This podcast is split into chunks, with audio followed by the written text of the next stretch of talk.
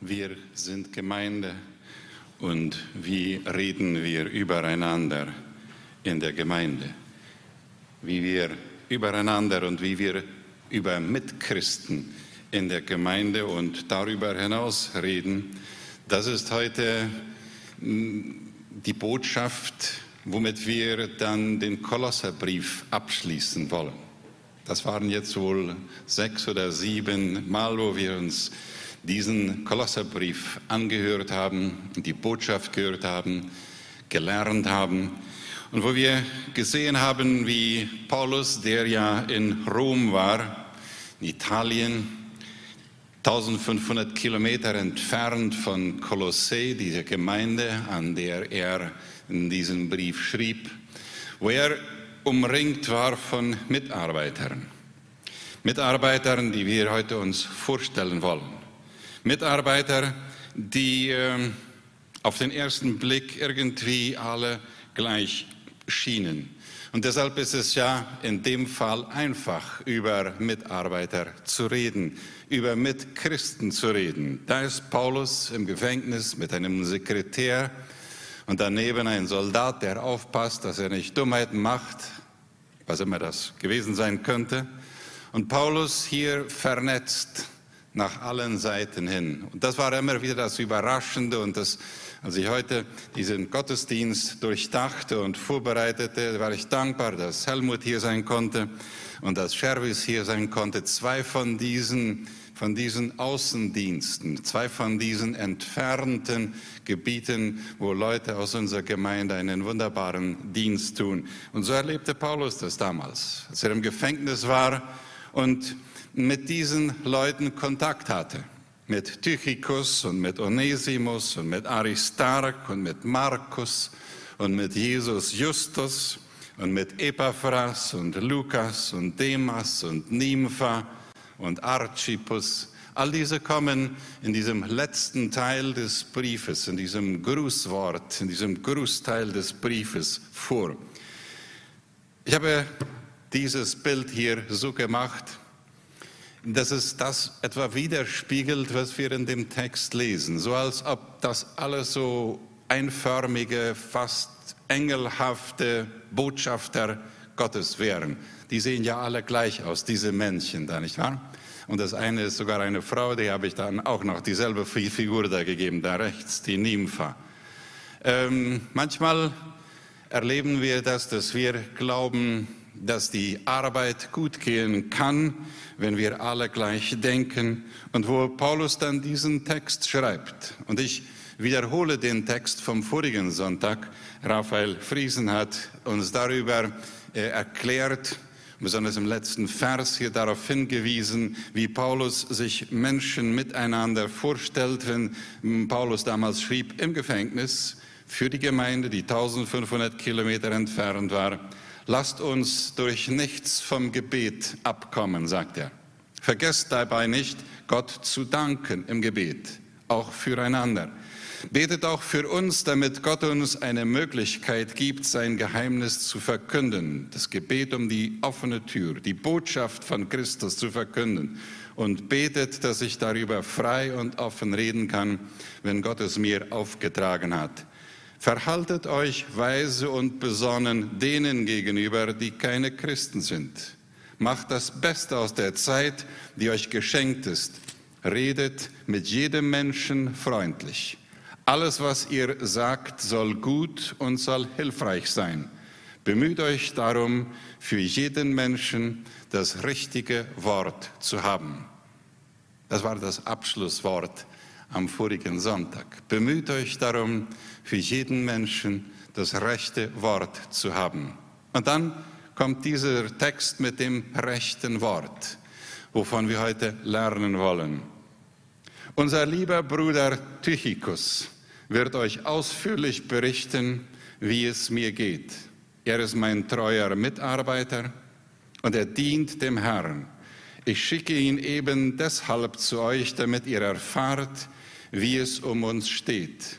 Er soll euch und er wird euch ermutigen. Mit ihm zusammen schicke ich Onesimus, der ja zu euch gehört. Auch ihn schätze ich als treuen und lieben Bruder. Beide werden euch alles erzählen, was hier geschehen ist. Aristarch, der zusammen mit mir im Gefängnis ist, lässt euch grüßen. Ebenso Markus, der Vetter von Barnabas, seinem ehemaligen Mitarbeiter. Seinetwegen habe ich euch ja schon geschrieben. Ich bitte euch noch einmal ganz von Herzen, ihn freundlich aufzunehmen, wenn er zu euch kommt. Auch Jesus Justus schickt euch seine Grüße. Diese drei Männer, Aristarch, Markus und Jesus Justus, diese drei Männer sind die einzigen Christen jüdischer Herkunft, die sich mit mir für Gottes Reich einsetzen. Sie sind mir Trost und Hilfe zugleich. Epaphras, der zu euch gehört, grüßt euch ebenfalls recht herzlich. Er dient Jesus Christus und lässt nicht nach, im Gebet für euch zu kämpfen. Inständig betete, bittet er Gott darum, dass ihr reife Christen werdet und bereit, in allen Dingen Gottes Willen zu erfüllen. Ich kann bezeugen, mit wie viel Mühe er sich, äh, wie viel Mühe er sich auf sich nimmt für euch, für die Christen in Laodicea und in Hierapolis. Freundliche Grüße auch von dem Arzt Lukas den wir alle sehr schätzen. Und von Demas grüßt alle Christen in Laodicea von mir, vor allem Nympha und die Gemeinde, die sich in ihrem Haus versammelt. Wenn ihr diesen Brief bei euch vorgelesen habt, dann gebt ihn auch an die Gemeinde in Laodicea weiter. Lest auch den Brief, den ich dorthin geschrieben habe, und sagt Archippus, erfüll den Dienst, den dir der Herr gegeben hat treu und gewissenhaft. Und hier jetzt noch mein ganz persönlicher Gruß an euch. Ich, Paulus, schreibe ihn mit eigener Hand. Denkt in euren Gebeten daran, dass ich im Gefängnis bin. Gottes Gnade sei mit euch. Das ist die Liste von Mitarbeitern, die Liste von Mitchristen, die Liste und wir sehen hier, wenn wir dieses durchgehen, zehn Namen, zehn Personen und überall etwas, fast überall etwas Positives. Ein treuer Bruder, ein Berichterstatter. Und ich bin so dankbar, dass er euch erklärt, so sagt er von äh, Tychicus und auch von Onesimus, ich bin so dankbar, dass er euch erklärt, wie es mir geht, und er hat auch mir erklärt und erzählt, wie es euch geht. Sie sind treue Diener. Aristarch, ein Mitgefangener, einer, der fast Märtyrer war, einer, der geschlagen wurde, der gefangen genommen wurde, der weiß, was es bedeutet, zu leiden, wenn er Jesus als einen Herrn hat und davon redet. Markus, einer, den Paulus nützlich nennt, ein Tröster, einen, der ihn jetzt begleitet. Jesus Justus, ein Mitarbeiter. Da wird nur gesagt, der grüßt euch auch. Und Epaphras, einer, der betet, ein Held des Gebets. Und das führt Paulus, das führt Paulus dann etwas weiter aus. Er sagt, er, er betet für mich und er betet für euch und ihr könnt euch darauf verlassen, der wird uns begleiten und er ist opferbereit, dieser Epaphras. Lukas, ein Arzt, ein geliebter Arzt, der uns treu begleitet und der auch hier dann bei ihm war. Bei Demas wird nur gesagt und auch Demas wird nicht mal gesagt, dass er euch grüßt, nur der Name genannt.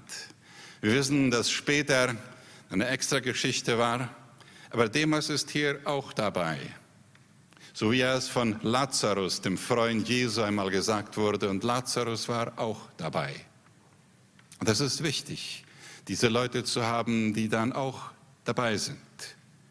Und dann Nympha und Archippus, die nicht gegenwärtig waren, die waren ja von der anderen Gemeinde, von Kolossee. Nympha, eine Frau, die äh, einen Haushalt führte und ein Haus leitete, in dem sich eine Hausgemeinde versammelte. Möglicherweise eine Leiterin in dieser Hausgemeinde.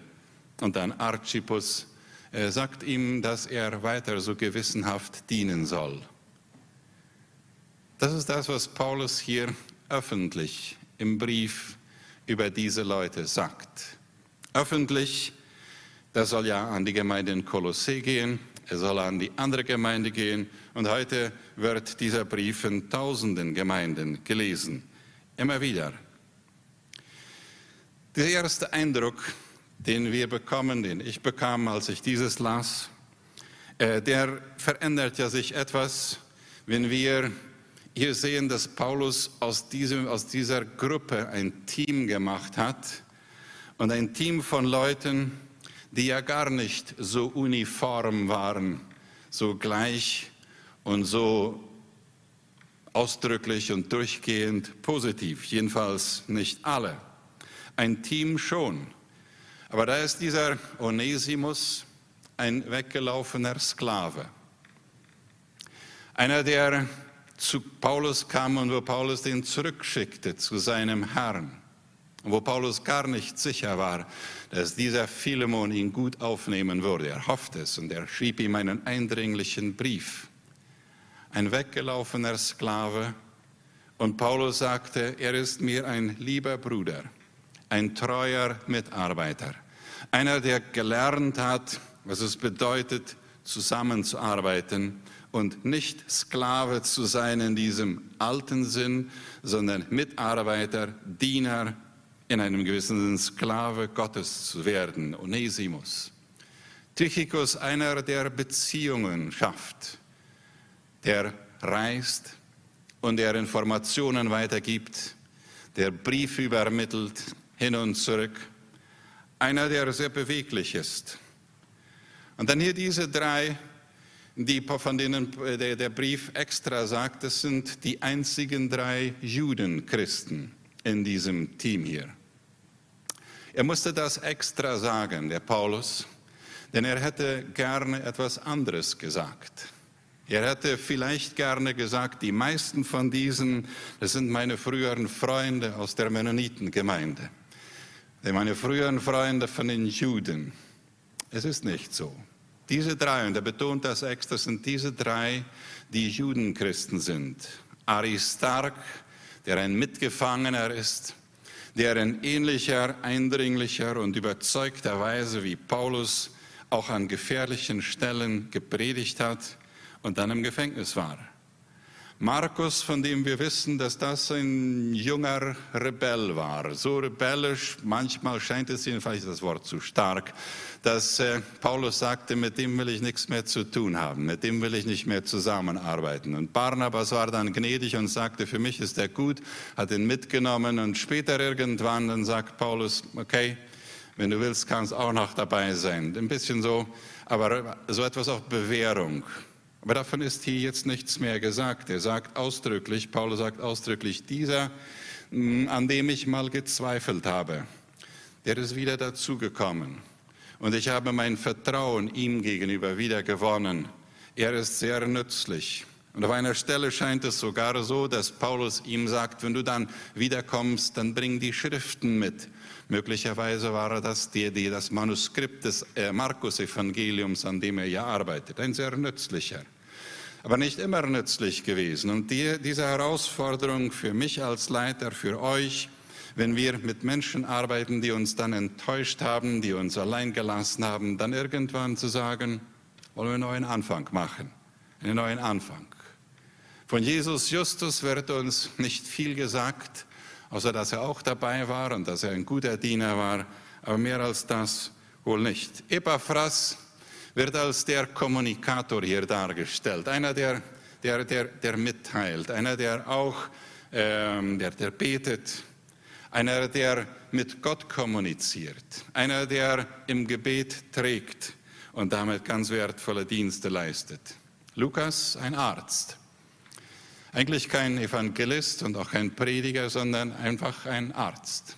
Und er nennt ihn hier meinen lieben, meinen geliebten, unseren geliebten Arzt. Einer, der einen der vollen Beruf stand. Und wir haben keine, An keine Hinweise, dass er seinen Beruf als Arzt aufgegeben hatte, um mit Paulus zusammenzuarbeiten. Und er war wohl auch nicht immer mit Paulus zusammen. Weil es diese Kombination von einem, der voll im Beruf steht, der voll Arzt ist und doch voll Evangelist, voll Schreiber und Autor von, vom Evangelium des Lukas und dann auch von der Apostelgeschichte. Und in vielen Stellen der Apostelgeschichte schreibt ja Lukas dieses in der Wir-Form. Er war dabei, als dieses geschah. Und dann ist da der Demas, ähm, einer der Menge. Er war auch dabei. Es wird nicht mal gesagt, dass er dabei war, er wird nur, nur der Name genannt. Und Demas. Und, und das ist auch wichtig. Und dann die anderen beiden, Nympha, die, die eine Hausgemeinde leitete, sehr wertvolle Funktion, einen sehr wertvollen Beitrag. Und Paulus sagt, wunderbar, eine heilige Aufgabe. Und Archippus, ein guter Diener, der auch hin und her reiste und zwischen Hierapolis und äh, Kolossee wahrscheinlich Nachrichten überbrachte. Ich habe dieses Bild so dargestellt, um uns darzustellen. Die Gemeinde, die wir sind, die Gemeinde, die äh, ja wir alle sind. Und wo wir einige Sonntage zurück uns äh, diese Frage, auch diese Frage auch gestellt haben, wie reden wir mit Christen, wie schreiben wir über Mitchristen. Ich habe das hier etwas umgedeutet von Kolosser 3 und habe dort nochmal nachgelesen und ganz ausdrücklich, und das verbindet sich so mit dem, was ich eben von diesen zehn Mitarbeitern sagte, wo Paulus schreibt, es ist unwichtig in der Gemeinde und unter den Mitarbeitern der Gemeinde, unter den Mitchristen, es ist unwichtig, ob einer Grieche ist oder Jude äh, Mennonit oder nicht Mennonit. Äh, es ist unwichtig, ob einer beschnitten ist oder nicht.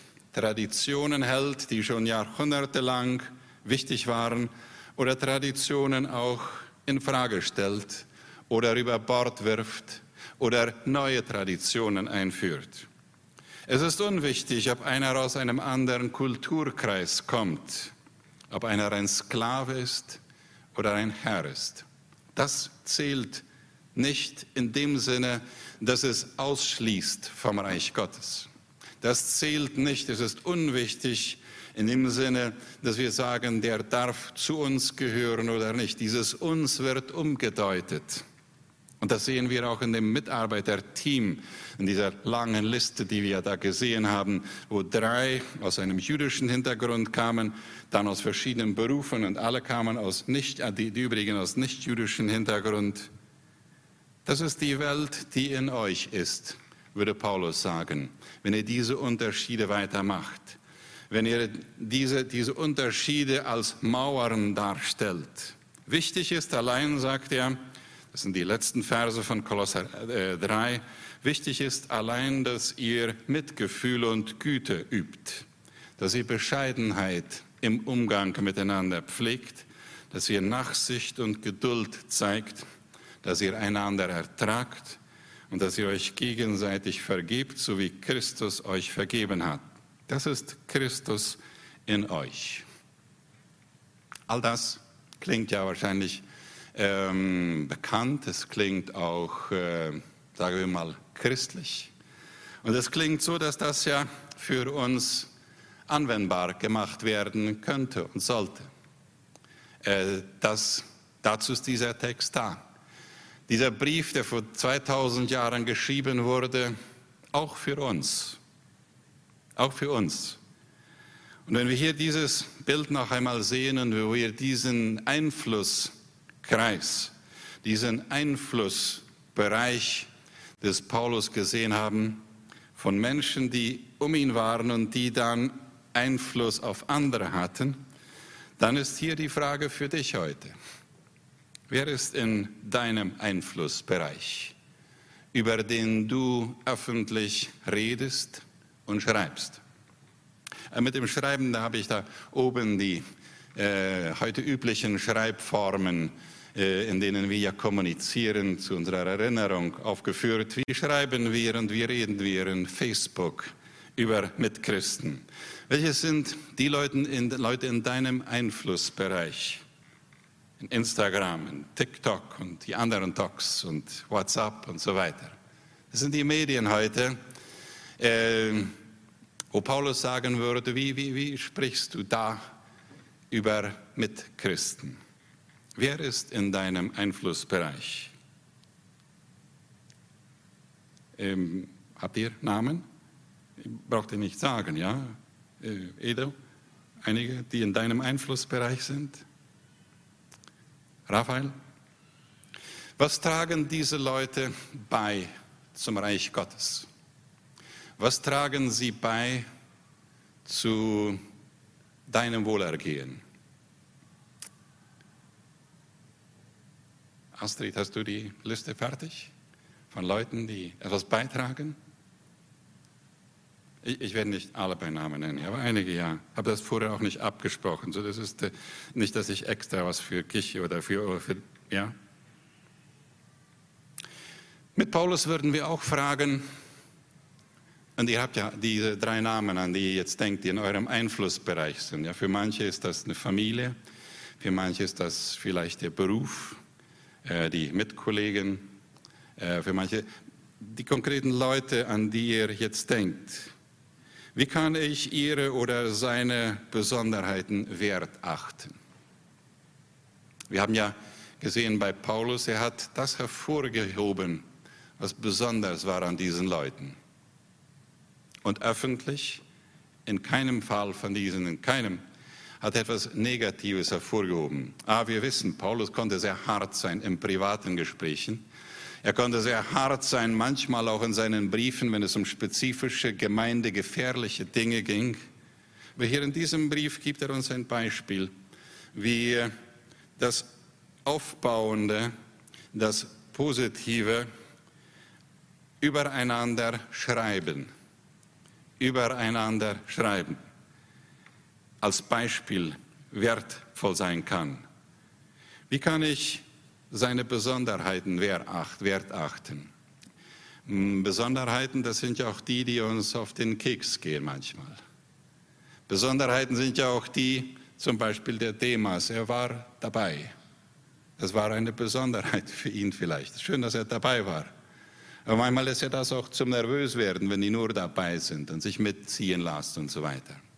Besonderheiten, aber wie können wir sie wert achten? Diese Besonderheiten, die unter den Leuten sind, die in unserem Einflussbereich sind, da wo wir Einfluss auf sie haben und sie natürlich auf uns.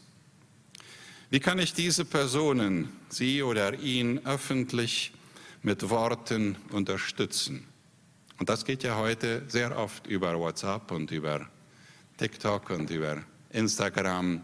Wie können wir diese Leute, die in unserem Einflussbereich sind, mit Worten unterstützen, kreativ werden Unterstützen.